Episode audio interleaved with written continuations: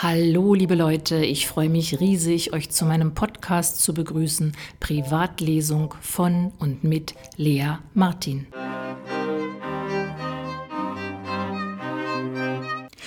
Die Kirschen aus Nachbars Garten haben mich nie interessiert. Nur eine Sache vermisse ich wirklich, Locken. Für Locken war ich heute nahe daran, mein ökologisches Bewusstsein zu verraten, mein feministisches sowieso. Wichtig ist nicht, was eine Frau auf dem Kopf, sondern was sie darin hat.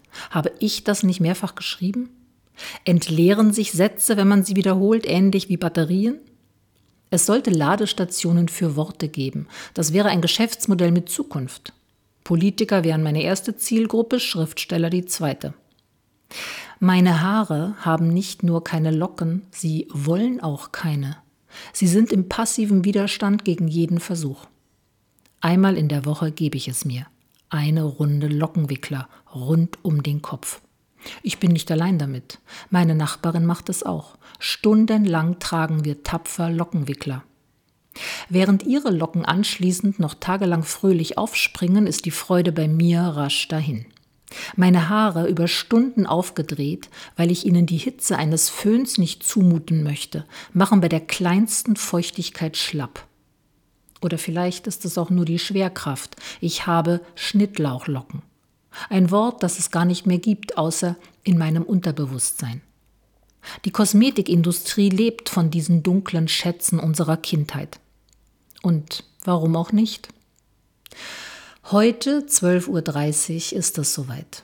Mit der gebotenen intellektuellen Selbstverachtung nähere ich mich einem jener Drogeriemärkte, die man eigentlich nicht unterstützen sollte, um in der Abteilung Haarkosmetik nach einer Art Viagra für Haare zu suchen.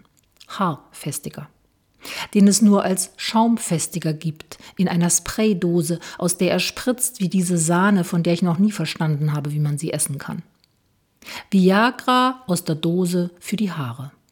Die Haare sind danach steif und verklebt. Ich habe es ausprobiert, als meine Tochter mir mal eine halbe Dose vermacht hat.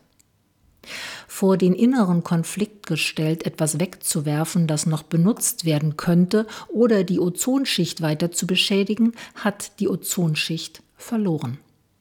Daher weiß ich, wie schaumfestiger sich anfühlt. Bei Viagra weiß ich es nicht.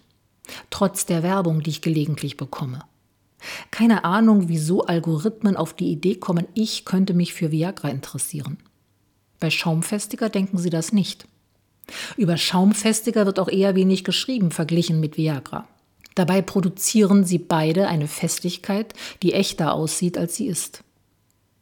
Die Spraydosen stehen weit unten, als schäme sich der Drogeriemarkt, sie in den oberen Regalen zu platzieren. Ich würde mich auch schämen, wenn ich der Drogeriemarkt wäre.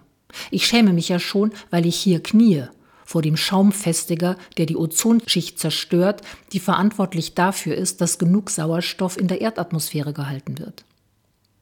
Seit ich das weiß, kaufe ich keine Spraydosen, außer Pfefferspray, aber das ist eine andere Geschichte.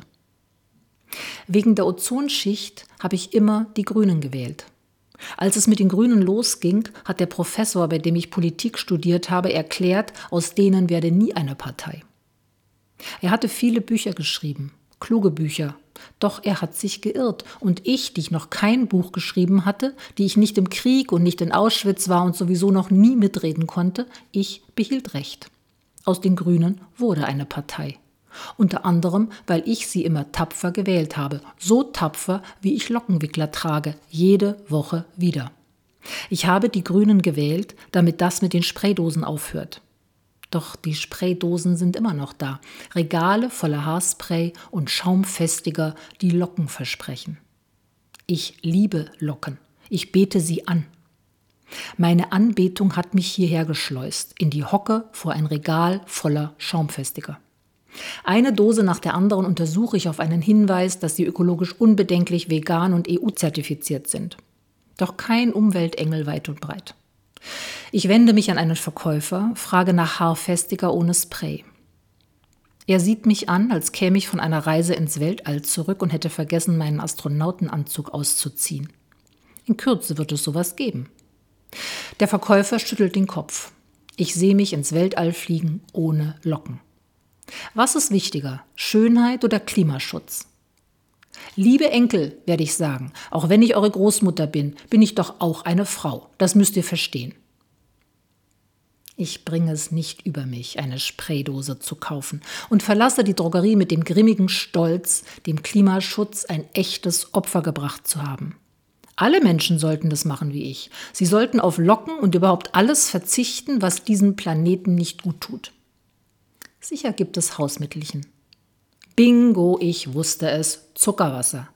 Endlich eine sinnvolle Verwendung für Zucker. Keine Karies, kein Übergewicht, stattdessen Locken. Meine Haare sind gar nicht so übel.